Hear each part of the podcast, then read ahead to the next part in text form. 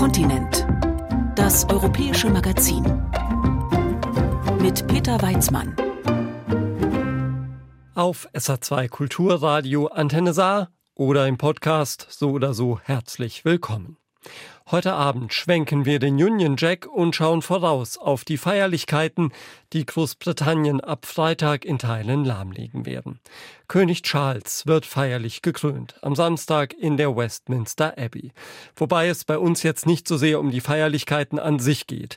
Denn wenn es nun nach 70 Jahren einen neuen König gibt, der die Monarchie mit seinen 74 Jahren in die Zukunft führen soll, dann stellen sich dem doch einige Probleme. So scheint der Rückhalt für die Monarchie im Vereinigten Königreich immer mehr zu schwinden und im Commonwealth wird Charles die koloniale Vergangenheit seines Landes immer öfter einholen. Unsere London-Korrespondentin Gabi Biesinger bringt uns Charles III. und einige seiner Herausforderungen nun etwas näher, hat aber festgestellt, dass wenigstens in Deutschland Charles Unterstützerbasis stabil scheint. Ein kalter und sonniger Mittwoch in Berlin Ende März. Hunderte Menschen warten geduldig vor einem Zelt mit einer Sicherheitsschleuse, wie man sie vom Flughafen kennt. Sie wollen auf den Pariser Platz vor dem Brandenburger Tor, um König Charles III. zu sehen. Manche haben deutsche oder britische Fähnchen oder Blumen mitgebracht. Seit im September vergangenen Jahres seine Mutter, Königin Elisabeth II., nach 70 Jahren auf dem Thron starb, ist König Charles neues britisches Staatsoberhaupt. Seine erste Auslandsreise führt ihn nach Deutschland. Willkommen, Charles! Schüler auf Klassenfahrt aus dem Münsterland üben, wie man den Monarchen begrüßen könnte. Vielleicht noch etwas zu lässig, diese Formel. Karin Ubel würde sich nicht gerade als Charles Fan bezeichnen. Eine Sache fasziniert sie aber immerhin so, dass sie extra aus Kassel angereist ist.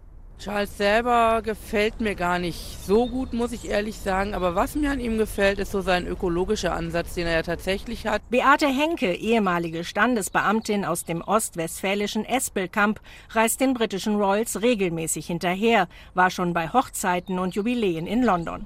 Sie trägt einen blauen Fascinator, einen verspielten Kopfschmuck mit Feder, wie ihn Britinnen bei Pferderennen oder auf Hochzeiten tragen. Für Charles hat sie Setzlinge mitgebracht, weil sie sein Engagement für die Natur bewundert. Also er darf ja eigentlich nicht politisch agieren als König. Aber ich weiß, dass er da in Highgrove auf seinem Landsitz eine sehr funktionierende Ökowirtschaft äh, am Laufen hat. Deswegen habe ich ja auch ein kleines Geschenk für ihn mitgebracht, in dem auch Blumen sind. Und wenn er es mitnimmt, dann würde ich ihm sagen, er soll diese Blumen in Highgrove auspflanzen. Er muss das ja nicht so offiziell machen. Ne? Als König Charles und Königin Camilla auf dem Pariser Platz eintreffen, werden sie vom Bundespräsident Frank-Walter Steinmeier und seiner Frau begrüßt. Empfang mit militärischen Ehren, Händeschütteln mit den Schaulustigen, die stundenlang in der Kälte gewartet haben.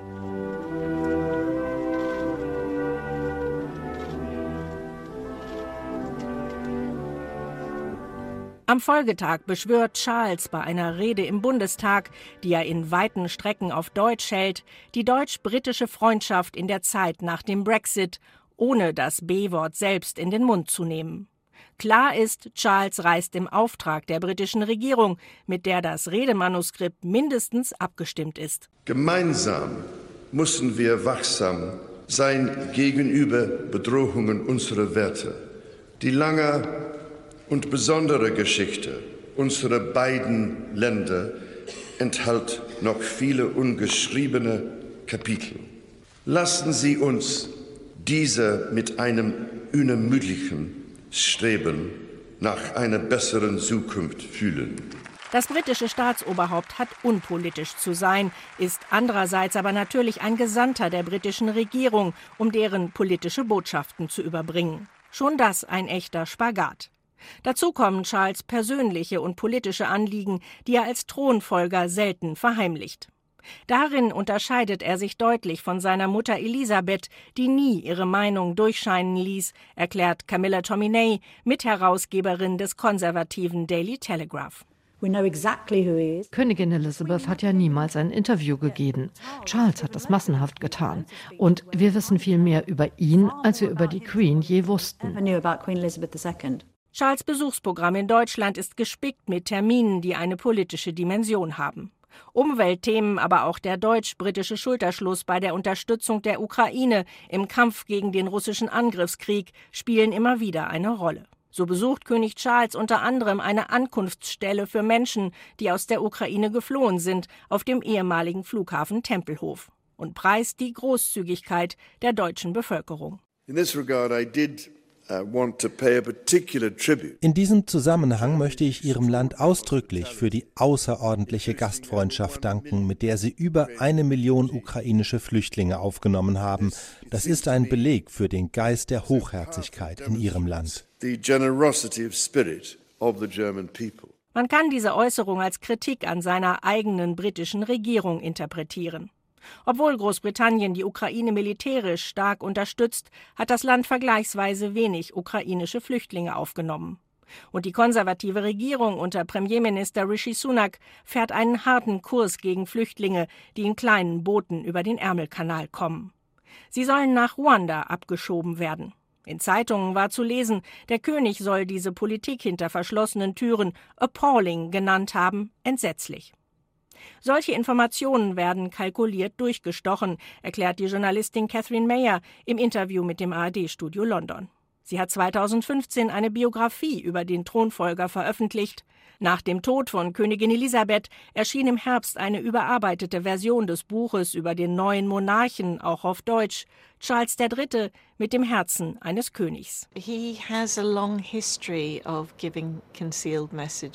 Charles hat eine lange Geschichte, wie er verdeckt Botschaften übermittelt. Etwa als er im Sinne der Unterstützung für Tibet mal einem Staatsbankett für den chinesischen Präsidenten fernblieb. Natürlich wurde das nicht offen kommuniziert und der Palast hätte das auf Anfrage dementiert. Aber er lässt solche Dinge bewusst an die Medien durchstecken. Genauso war es mit der Ruanda-Äußerung. Diese Geschichten tauchen auf wundersame Weise plötzlich auf, als hätte jemand das tatsächlich aus einer privaten Unterhaltung von Charles aufgeschnappt. Als Kurzzeit-Premierministerin Liz Truss dafür sorgte, dass König Charles im Herbst nicht zum Weltklimagipfel COP27 nach Ägypten reisen konnte, veranstaltete der König einfach seinen eigenen Umweltgipfel. Er lud Umweltminister, Wirtschaftsgrößen, Umweltorganisationen und Vertreter indigener Völker aus der ganzen Welt nach London ein, um Milliarden für den Schutz der biologischen Vielfalt einzusammeln. Bei seiner ersten Weihnachtsansprache zeigte er Bilder von Ausgabestellen für Lebensmittelspenden im wirtschaftlich angeschlagenen Großbritannien und er dankte Berufsgruppen wie Rettungskräften, Pflegepersonal und Lehrkräften, die mit Streiks regelmäßig das Land beuteln, für ihren Einsatz. Die Bevölkerung sympathisiert mit den Forderungen nach höheren Löhnen angesichts der heftigen Inflation. Charles hat sich schon immer als Kämpfer für soziale Gerechtigkeit betrachtet. Nach so vielen Jahren als aktivistischer Prinz könne man den Geist nicht in die Flasche zurückstopfen, meint Telegraph-Journalistin Tominey. Wir wissen, was er über Umweltschutz, Architektur und Homöopathie denkt. Er hat in Interviews immer gesagt, ich weiß wohl, dass ich mich als König nicht mehr so verhalten kann wie als Prinz. Aber mir scheint, und das hat Charles Sohn William auch so gesagt, wir sind in einer Generation angekommen, in der weniger ungesagt bleiben sollte. Das bedeutet nicht notwendigerweise, dass Charles politischer wird, aber es bedeutet, Dinge anzusprechen, die früher unter den Tisch gefallen wären.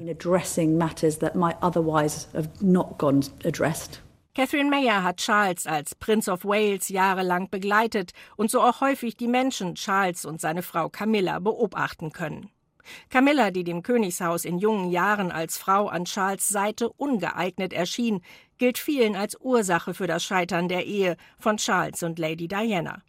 Als ewige Geliebte musste Camilla sich die Akzeptanz durch die Briten nach dem Tod von Diana jahrelang erarbeiten. 2005 dann doch die Hochzeit mit Charles. Camilla öffnete das royale Engagement in Bereiche, die zuvor tabu schienen. Initiativen gegen Genitalverstümmelung oder häusliche Gewalt hätte Königin Elisabeth eher keine Schirmherrschaft gewidmet. Hätte es das Kapitel mit Diana nicht gegeben, könnte die Beziehung zwischen Charles und Camilla als eine der ganz großen Liebesgeschichten unserer Zeit durchgehen. Sie durften nicht zusammen sein und haben am Ende doch als Paar triumphiert. Man sah Charles die Erleichterung an, als er die Beziehung endlich offiziell machen durfte. Menschen aus seinem Umfeld sagen, sie wäre die Einzige, die mit seinen Launen umgehen kann. Er hat häufig das Gefühl, die ganze Welt sei gegen ihn und sie ist die, die ihn da rausholt. Man kann auch beobachten, dass ihr Humor die beiden zusammenhält, wie bei diesem Besuch in Kanada.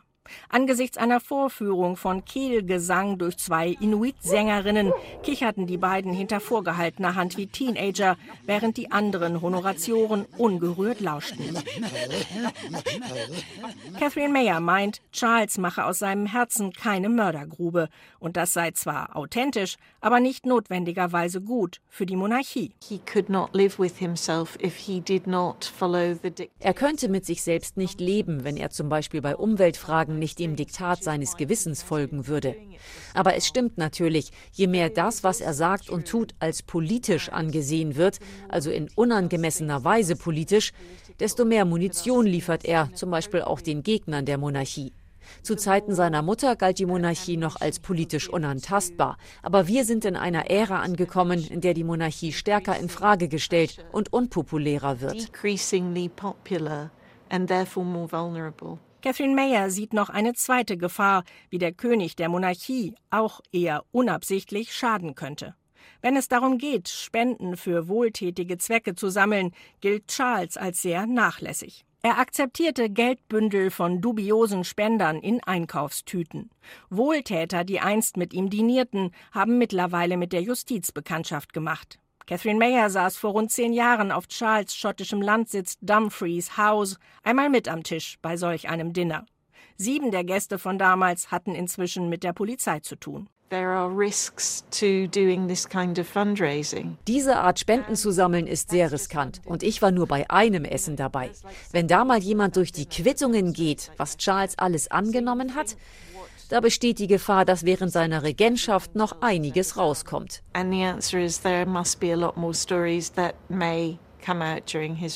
Das dritte Problem, das die Monarchie belastet, sind die familiären Zwistigkeiten. Vor dem Tod von Königin Elisabeth galt Prinz Andrew als größte Belastung.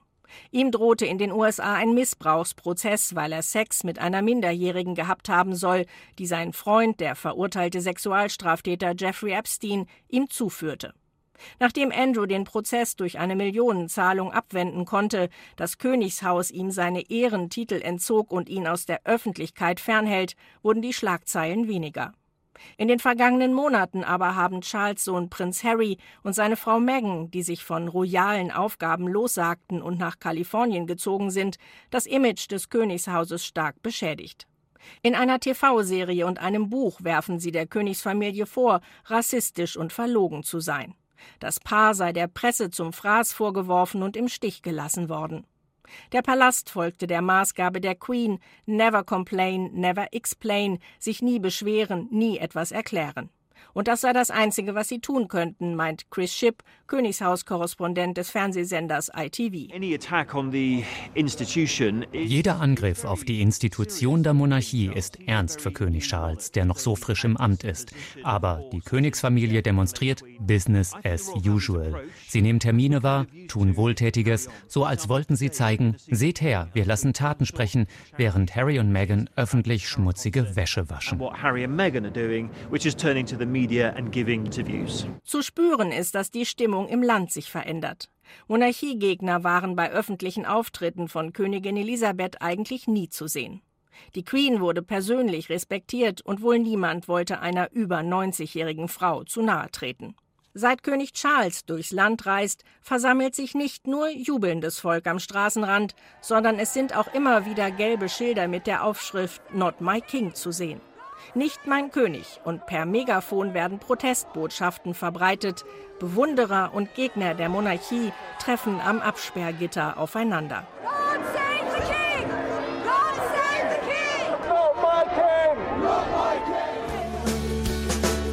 Don't get caught under flashing neon signs in recessionary times. Norman Baker greift mit seiner Band Reform Club alltägliche britische Themen auf. Der 65-jährige Liberaldemokrat saß 17 Jahre im britischen Unterhaus, war in der konservativ-liberalen Koalition Minister und gehört zu den wenigen Parlamentariern, die offen die Abschaffung der Monarchie fordern. Er meint, die Zeit sei abgelaufen. Die Uhr tickt. Es wird der Zeitpunkt kommen, wenn die Mehrheit der Briten die Monarchie ablehnt. Noch liegen die Zustimmungswerte für Charles um 50 Prozent, aber sie sind schon niedriger als bei der Queen. Wir hatten die Skandale mit Andrew und Harry und Meghan. Die Royals sind angeschlagen. Charles kann nicht viel dagegen tun. Die Leute sagen, wir haben hier eigentlich eine ganz normale, dysfunktionale Familie. Aber warum haben sie sie all diese Privilegien? In Zeiten heftiger Inflation und immer höheren Preisen für Lebensmittel gerät die Frage, wie viel das Königshaus die Briten kostet, gerade wieder stark in den Blick.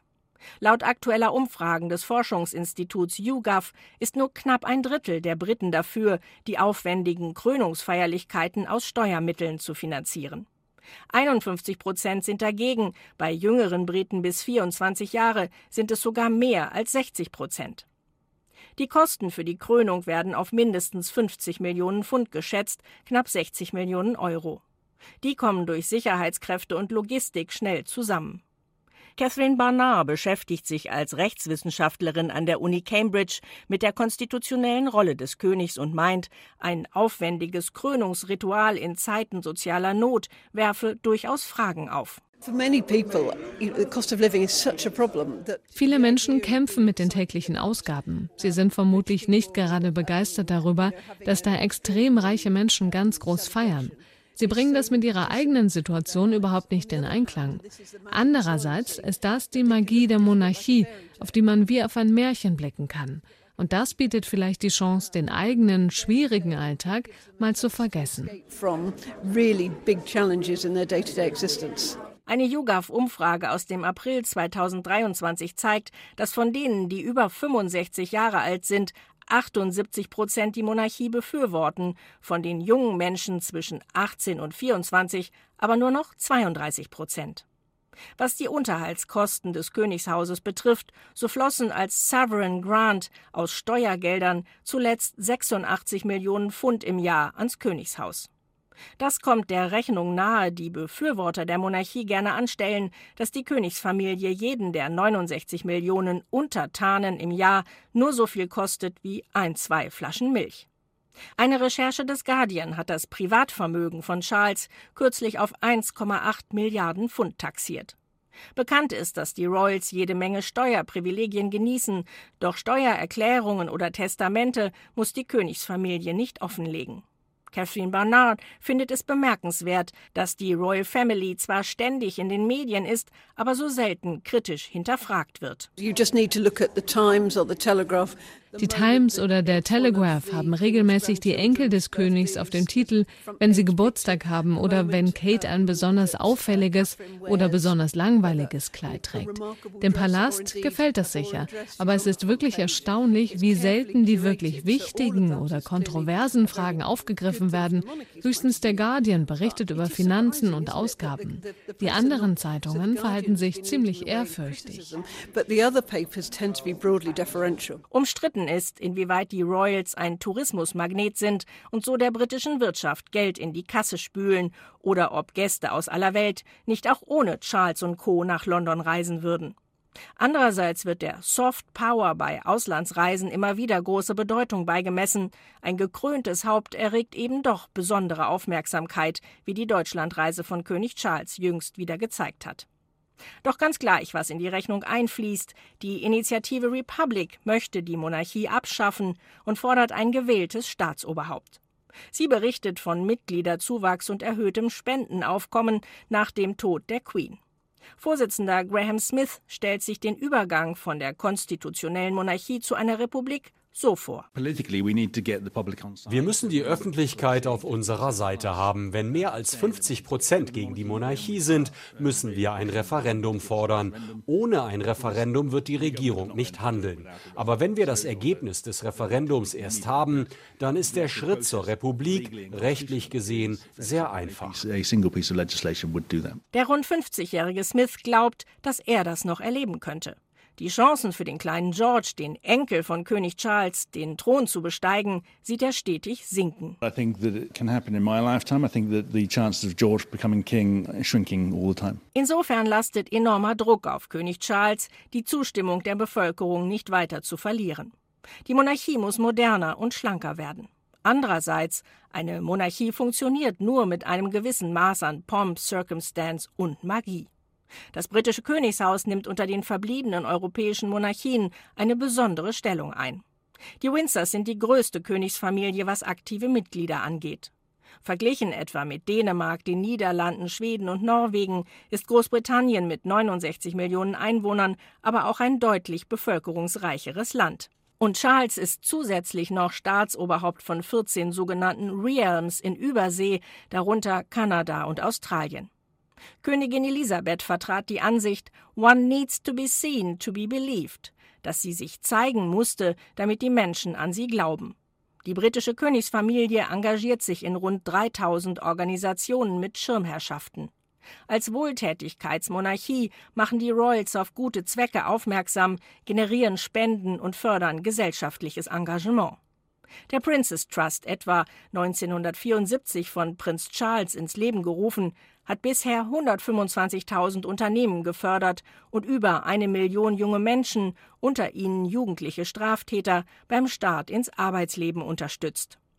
Würde Charles die Zahl der aktiv tätigen Familienmitglieder reduzieren, müsste das öffentliche Engagement auch zurückgeschraubt werden. Doch nicht nur was die Größe betrifft, auch was die Zeremonie der Krönung angeht, sind die britischen Royals die letzten ihrer Art, schildert der Kunsthistoriker Wolf Burchardt, ehemaliger Kurator der britisch-königlichen Sammlungen. Es hat seit 70 Jahren keine Krönung gegeben, nicht nur in England, sondern in ganz Europa. Der König von England ist der einzige König, der noch gekrönt wird. Alle anderen europäischen Monarchen haben eine Form von Intronisation oder Proklamation. Das haben wir in jüngster Vergangenheit gesehen mit dem König von Spanien, dem König der Niederlande. Das sind aber Veranstaltungen, die weitaus weniger aufwendig sind. Und noch etwas ist einzigartig. König Charles ist nicht nur Staatsoberhaupt, oberster Herr der Gerichtsbarkeit und Oberbefehlshaber der britischen Truppen sondern als einziger König in Europa auch oberster Verteidiger des Glaubens, Defensor Fidei der anglikanischen Kirche. Durch den Akt der Salbung wird der König quasi durch Gott in sein Amt eingesetzt. Seit Georg Friedrich Händel die Krönungshymne Zadok the Priest für die Krönung Georgs II. im Jahr 1727 komponierte, ist sie bei jeder englischen Krönung erklungen.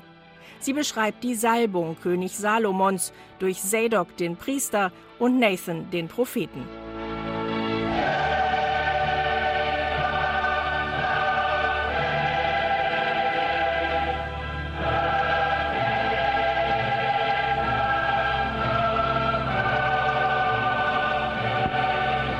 Gekrönt mit der Edwardskrone aus dem 17. Jahrhundert, die ausschließlich bei Krönungen getragen wird, empfängt der Monarch auf dem Edwardsthron aus dem 14. Jahrhundert den göttlichen Segen und verlässt später mit der etwas leichteren State Crown die Westminster Abbey in der goldenen Staatskutsche. Das ist eine christliche Zeremonie. Der König ist Oberhaupt der anglikanischen Kirche.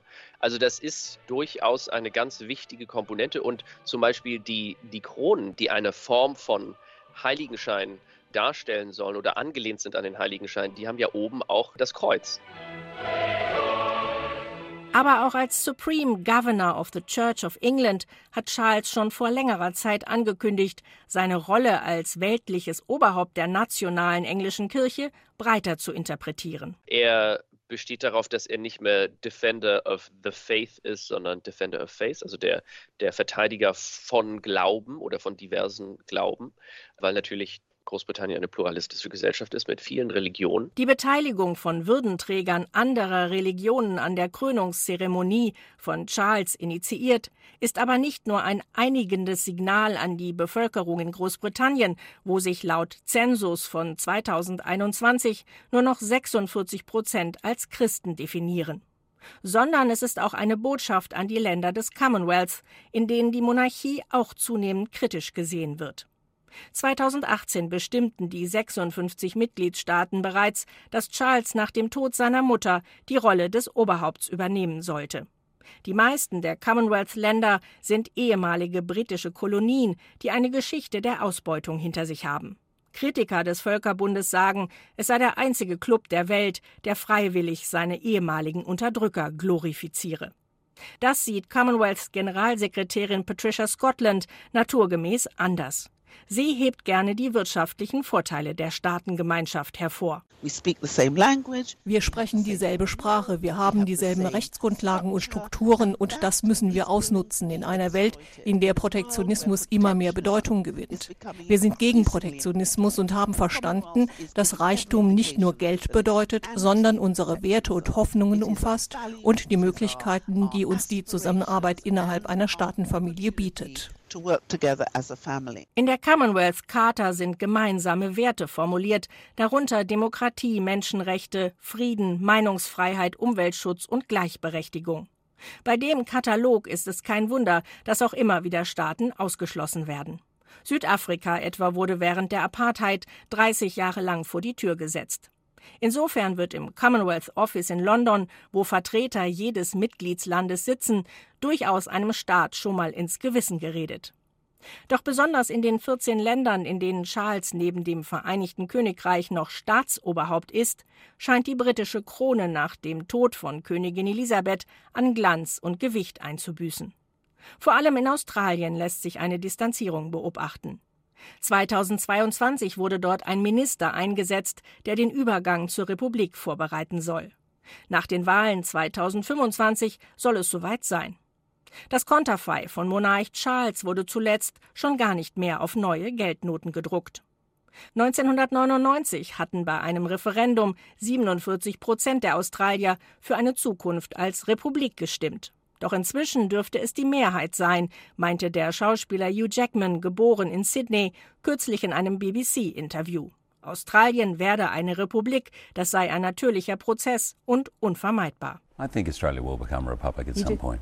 It feels natural. It feels like something that is I would guess inevitable, and I would guess would be a natural part of evolution of a, of a country, you know.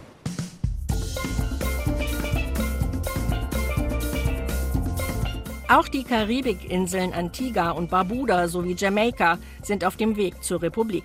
Barbados ist diesen Schritt schon 2021 gegangen und hatte den damaligen Thronfolger Charles zur Austrittszeremonie eingeladen.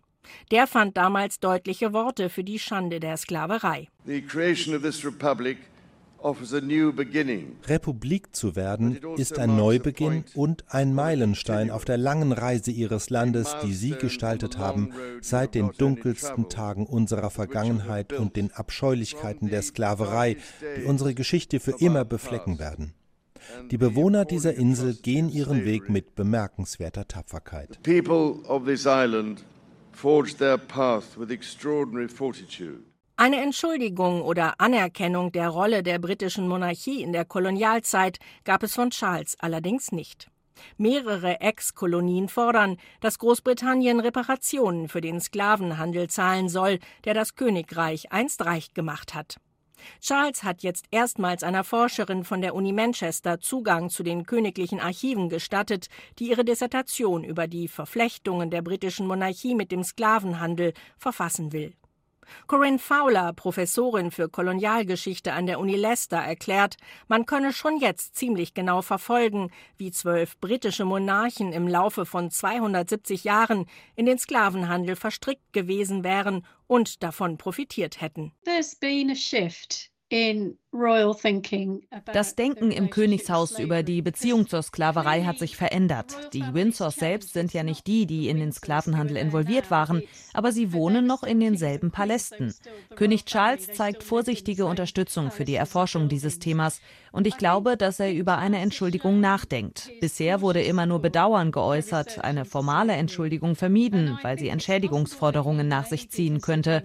Aber die Einstellung der Königsfamilie ändert sich. Sie können könnten ihre Rolle nutzen, um die britische Öffentlichkeit und den Rest der Welt über die Verbindung zum Sklavenhandel aufzuklären. Die Herausforderungen, die auf König Charles III. warten, sind enorm. Von Vergangenheitsbewältigung bis zum friedlichen Management seiner Familie, Von Monarchie-Müdigkeit beim Volk bis zur politischen Abstinenz in seiner Rolle als Staatsoberhaupt. Und der 74-Jährige steht erst noch ganz am Anfang, meint Camilla Tominey vom Daily Telegraph. Slowly, slowly, uh, being a royal is a marathon, not a sprint. Ich würde sagen, Gemach, Gemach. König zu sein ist ein Marathon, kein Sprint. Ich denke, der Palast ist bisher ganz zufrieden, wie der erste Abschnitt gelaufen ist. Aber er läuft gerade mal die erste Meile. So I think they'll be pretty happy with this first stage of the marathon, but we're only on mile one, aren't we? I think. Unsere ARD-London-Korrespondentin Gabi Biesinger hat über die Herausforderungen für Charles III. berichtet, der am Samstag offiziell in London gekrönt werden wird. Zu sehen dann live ab 9.30 Uhr im ersten. Und bei uns geht es gleich um den jetzt schon dramatischen Wassermangel in Frankreich. Sie hören Kontinent, das europäische Magazin auf SA2 Kulturradio und Antenne Saar. Rekordhitze und Wassermangel. Schon im April waren sie Thema in Europa, etwa in Spanien, das von einer Hitzewelle mit Temperaturen an die 40 Grad heimgesucht worden ist. Auch Frankreich ist besonders vom Klimawandel betroffen. Ein extrem heißer Sommer im vergangenen Jahr und ausbleibender Regen im Winter haben die Grundwasserreserven bei unseren Nachbarn dramatisch sinken lassen. Frankreich steht ein Kampf ums Wasser bevor. Und auch dort hat es im April schon dramatische Bilder gegeben. Julia Borota. 500 pompiers luttent depuis 9h30 ce matin contre l'incendie. Es sind Bilder wie sonst im Hochsommer. Am Mittelmeer, in der Nähe der französisch-spanischen Grenze, brennt der Wald. Lichterloh. Im April.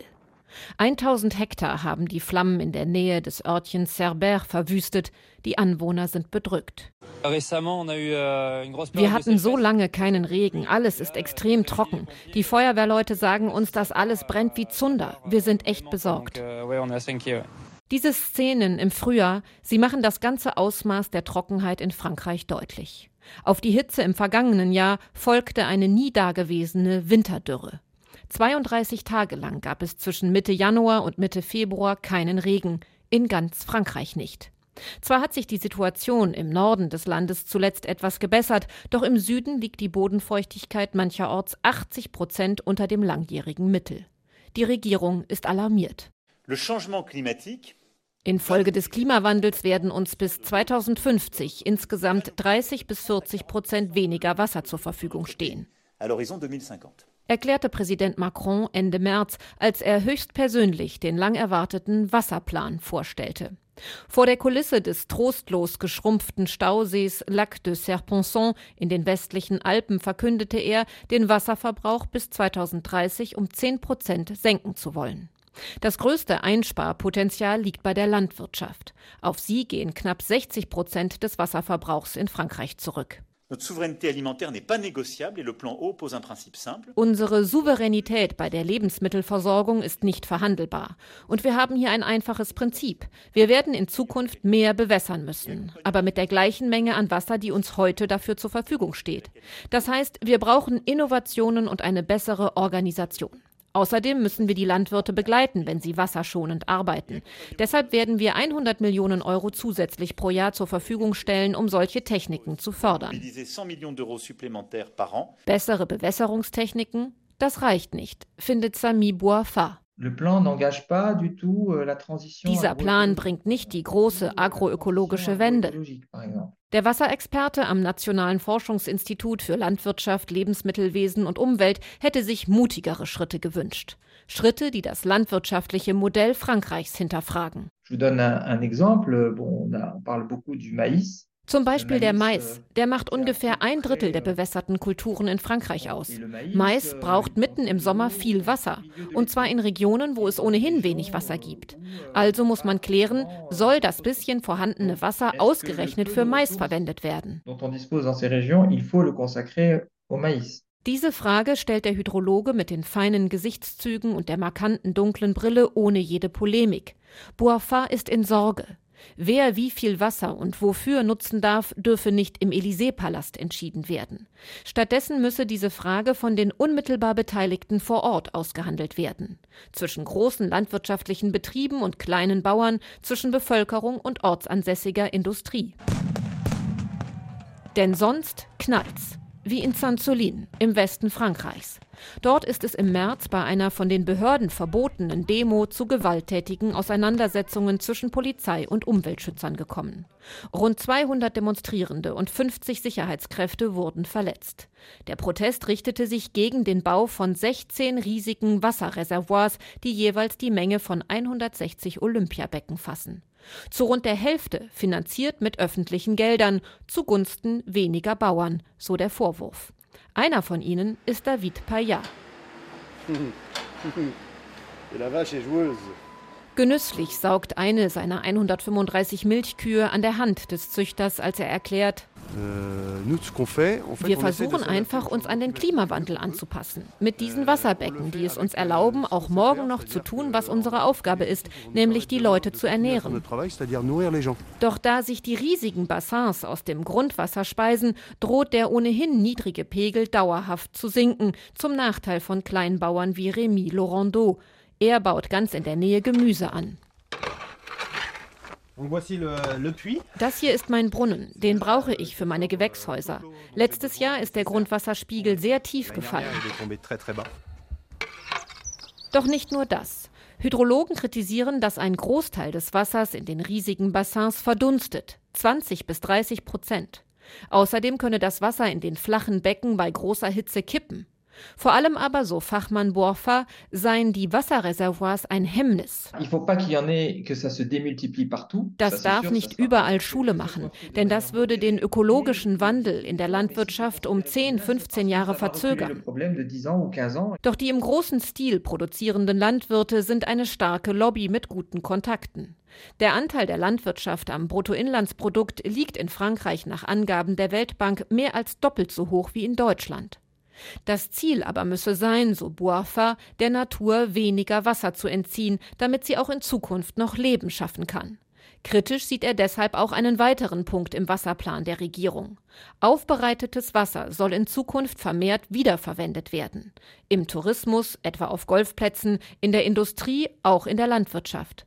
Bisher wird nur ein Prozent des geklärten Wassers wiederverwendet. Die Regierung will zehn Prozent erreichen. Klingt vernünftig, aber Bourfa warnt. Wenn man dieses Wasser verstärkt wiederverwendet, fehlt es dem natürlichen Wasserkreislauf, denn dahin wird es ja nach der Aufbereitung zurückgeführt. Dieses Wasser ist wichtig, vor allem für die Abflussmenge der Flüsse, also für alles Leben im Fluss. Für das Leben im Fluss und für die Stromgewinnung. 20 Prozent des Stroms werden in Frankreich aus Wasserkraftwerken gewonnen. Wegen der Dürre im letzten Jahr war es ein Drittel weniger. Auch die Atomkraftwerke sind zur Kühlung auf das Flusswasser angewiesen. Ist der Wasserstand zu niedrig, heizt sich das Wasser zu sehr auf und die AKW dürfen es nicht mehr zur Kühlung verwenden. Alles hängt mit allem zusammen. Boafa mahnt. Wir müssen uns beschränken und uns das Wasser teilen. Das muss diskutiert werden. Interessen müssen ausgeglichen werden. Sonst wird es immer Machtspiele geben. Alle rein technischen Lösungen werden immer von denen instrumentalisiert, die die Macht haben. In Frankreich hat der Verteilungskampf ums Wasser längst begonnen. Und es ist nicht ausgemacht, dass er friedlich und zugunsten der Natur ausgeht. Und über diesen Kampf ums Wasser in Frankreich hat Julia Borutta berichtet für Kontinent, das europäische Magazin hier auf SA2 Kulturradio und Antenne Saar. Und für heute war es das dann auch. In unserem Podcast finden Sie diese und viele weitere Ausgaben zum Nachhören. Den Podcast gibt's unter anderem in der ARD Audiothek. Mein Name ist Peter Weizmann und ich wünsche Ihnen jetzt noch einen schönen Abend. Tschüss.